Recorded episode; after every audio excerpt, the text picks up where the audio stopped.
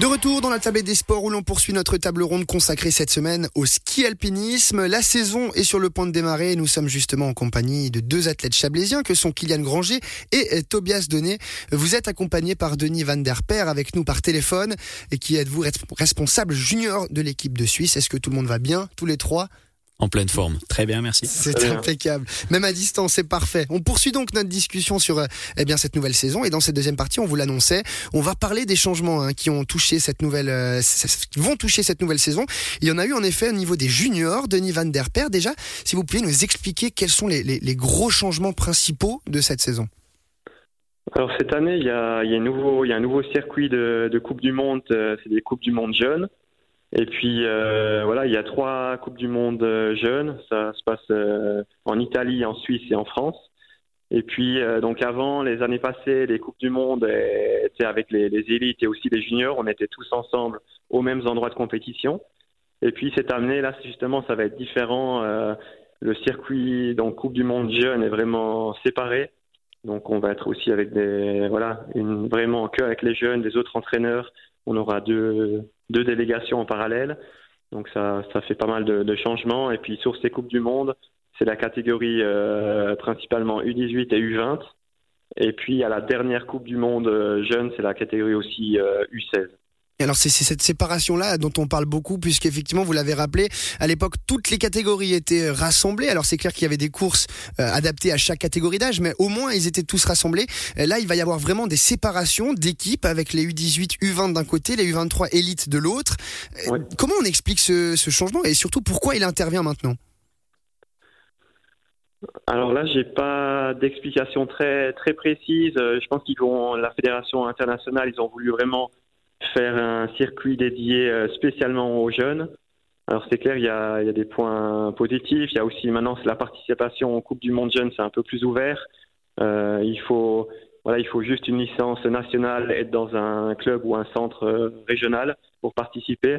Donc ça c'est vraiment positif pour les athlètes. Ils peuvent voilà commencer à participer aussi finalement assez jeunes et prendre de l'expérience sur ces courses internationales. Après, de l'autre côté, pour nous, c'est surtout au niveau organisation qu'on a dû, euh, on a dû faire quelques changements, puisque maintenant il y aura deux, voilà, deux, deux circuits en parallèle, et puis ça nous, ouais, ça nous demande quand même de d'avoir euh, plus de, de staff. Oui, puis d'un point de vue euh, logistique aussi, c'est deux, c'est deux équipes hein, qu'il faut déplacer, loger, nourrir. C'est, c'est pas la même chose. Non, alors ça fait, ouais, ça fait, c'est quand même beaucoup de, de ressources supplémentaires. Euh, après, voilà, avec euh, aussi l'olympisme, on a, on a plus de, de ressources, euh, aussi au niveau euh, financier. Et puis, ça nous a permis aussi, de, au niveau de, de la relève, d'engager de nouveaux entraîneurs qui sont vraiment, qui sont les deux à 50 et puis qui s'occupent vraiment de l'équipe de la relève, qui vont les accompagner sur, sur les courses. et puis donc là, on, tout, tout est OK, on s'est, on s'est bien organisé au niveau là, à ce niveau-là. Tobias Denet, vous évoluez chez les moins de 23 ans justement. Euh, vous n'avez pas été concerné par ce changement puisque là vous êtes déjà chez les presque chez les élites. Finalement, vous êtes mhm. ensemble avec les U23. Euh, on comprend ce changement-là. Disons que si vous vous aviez été U20, U18 il y a trois ans trois ans en arrière, finalement vous auriez vécu ce changement-là, euh, d'être éloigné des élites, de pouvoir échanger aussi avec ces gens-là qui sont déjà plus hauts. Ça peut être aussi bénéfique pour un pour un jeune. Oui, c'est clair que après, je pense que ça montre une volonté de vouloir professionnaliser le sport, de structurer, d'avoir, comme il l'a dit Denis, du coup, ça ouvre aussi la, la porte à l'international à des athlètes qui étaient pas forcément en équipe nationale. Donc ça, c'est une bonne chose.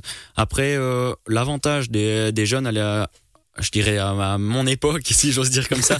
Vous êtes encore jeune. oui, oui, non, j'estime quand même, oui, mais euh, on avait la chance de courir avec les grands, donc on pouvait observer comment ça se passait et tout ça. Mais d'avoir un petit cadre en parallèle, ben on aura, ils auront sûrement des parcours plus avantageux, plus spécifiques, où vraiment il y aura tout un staff qui sera construit autour d'eux. Et je pense que ça amènera des athlètes euh, dans les catégories 23 et seniors après encore plus performants à mon avis. Kylian Granger, on pense à, Thibaut Dessen, hein, l'athlète de l'Aisin, et qui était avec vous euh, toutes ces saisons passées, et puis qui, elle, bah, justement, est encore sous la catégorie moins de 20 ans, donc elle va euh, justement partir avec ce volet junior.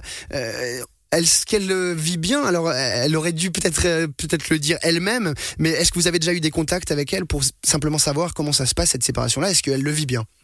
Franchement, j'ai pas parlé avec Tibet, donc je vais pas parler à son nom, mais ce que je vois, moi, à ce changement, le, point positif que je pourrais relever, pour moi, en tout cas personnellement, j'étais un apprentissage. Et c'est vrai que c'est beaucoup de voyages des Coupes du Monde avec des élites, c'est 6 ou, 7 courses.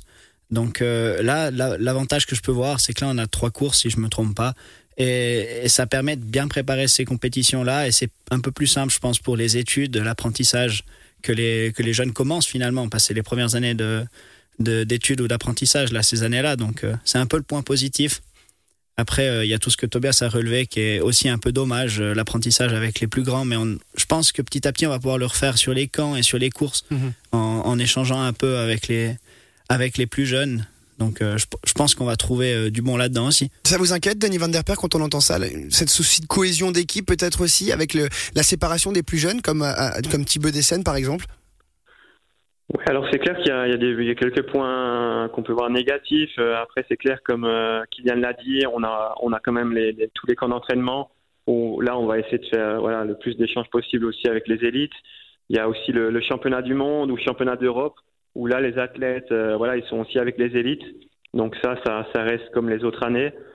Donc et aussi pour les vraiment les meilleurs athlètes de, de la relève au cours de la saison, on va on a mis un concept de sélection en place et puis ils auront l'occasion pour les meilleurs euh, de participer peut-être à une voire deux coupes du monde euh, chez les élites. Et puis il y a ces mondiaux qui va rassembler euh, justement toutes les catégories d'âge pour ce qui sera du mois de février en Espagne. Cette fois je me trompe pas.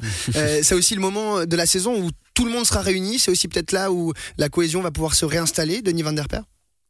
Oui, alors tout à fait. Là, on a, on, bah, on a déjà fait des camps d'entraînement en commun avec les, la relève et puis les élites. Euh, c'est toujours le partage est toujours très important et le bienvenu. Et puis là, euh, voilà, cette année, euh, c'est fin février, championnat du monde, tout le monde se retrouve de nouveau dans la même délégation. Donc, moi, je, ouais, je pense qu'il n'y a, pas de problème à ce niveau-là. On, trouve quand même des opportunités pour pour faire cet échange-là. Alors on parle de ce début de saison, hein, pour les moins de 23 ans et pour les élites, ce sera donc la semaine prochaine du côté de Val Thorens. Euh, mais pour les juniors, donc les U18, U20, on en a rapidement parlé, ça commencera bien plus tard, pour le mois de février, sauf erreur, la première étape de Coupe du Monde. Euh, c'est un peu tard, euh, Denis Van der Fer, comment on explique ça? Alors la fédération internationale, ils ont dû évidemment trouver encore plus d'organisateurs. Alors là, je, je, peux bien penser que voilà, il faut il faut aussi trouver les organisateurs. Euh, après, pour les jeunes, c'est moins un problème. Ils ont, c'est clair qu'ils commencent qu'en février, le 11 et 12 février en Italie. Après, il y a, plusieurs courses aussi euh, Youth Cup en Suisse, donc la série nationale. Et puis pour les jeunes, c'est bien qu'ils soient présents aussi, euh, qu'ils soient présents sur ces courses-là pour euh, avoir une bonne préparation et puis commencer un peu plus tard en février. Finalement, c'est assez bien pour les jeunes. Alors et puis pour les, j'allais dire pour les vieux, pour les plus âgés, je vous regarde Tobias et Kylian. Bah pour vous, ça va commencer évidemment euh, la semaine prochaine, première étape de Coupe du Monde. C'est peut-être là-dessus qu'on va se quitter pour euh, se projeter un petit peu vers cette saison. À tous les deux, vous demandez comment vous l'abordez cette première étape de Coupe du Monde. Comment est-ce que on se sent physiquement, mentalement? Je commence avec vous, Tobias. Alors euh, physiquement, moi ma préparation s'est tout bien passé, donc euh, du coup dans la tête ça va forcément plutôt bien. Après on n'a aucun point de repère, on n'a pas eu le temps de faire beaucoup de vitesse à ski, on n'a pas eu de compétition avant, donc ça va vraiment être euh, le juge de paix cette première course. On va se retrouver avec tous les autres copains et athlètes internationaux, donc on, verra ce que ça dit. On arrive le couteau entre les dents, puis on fera le bilan à la fin des courses. Kylian Granger, même question. Comment on se sent à, quelques jours du début? Ouais, comme l'a dit Tobias, on n'a pas eu les courses de préparation, donc on sent qu'il manque un petit quelque chose. Mais moi, personnellement, j'y vais comme un grand test, grandeur nature, pour voir où je me, où je me place. Euh, je me sens bien, on est bien prêt. En tout cas, moi, je me sens top et puis euh, on va aller voir ce que ça donne, quoi. Mais on y va sans pression. Eh ben, on va vous souhaiter à toutes à tous les deux, en tout cas, une bonne saison. À vous aussi, euh, Denis Van Der Per, puisque vous allez évidemment être sur le front pendant cette saison. Merci à tous les trois d'avoir accepté notre invitation, d'être venus parler de, de votre sport sur Radio Chablais. On va vous souhaiter à tous les trois un bon week-end et une bonne saison. Avec plaisir, merci beaucoup. Merci beaucoup. Et on va se quitter là-dessus. Je rappelle que euh, vous pouvez retrouver en tout temps cette table ronde en podcast sur notre site radiochablais.ch. J'en profite pour remercier Philippe Berthollet qui était à la technique. La table des sports revient la semaine prochaine, même heure, même endroit. À toutes et tous, excellent week-end. Bye bye.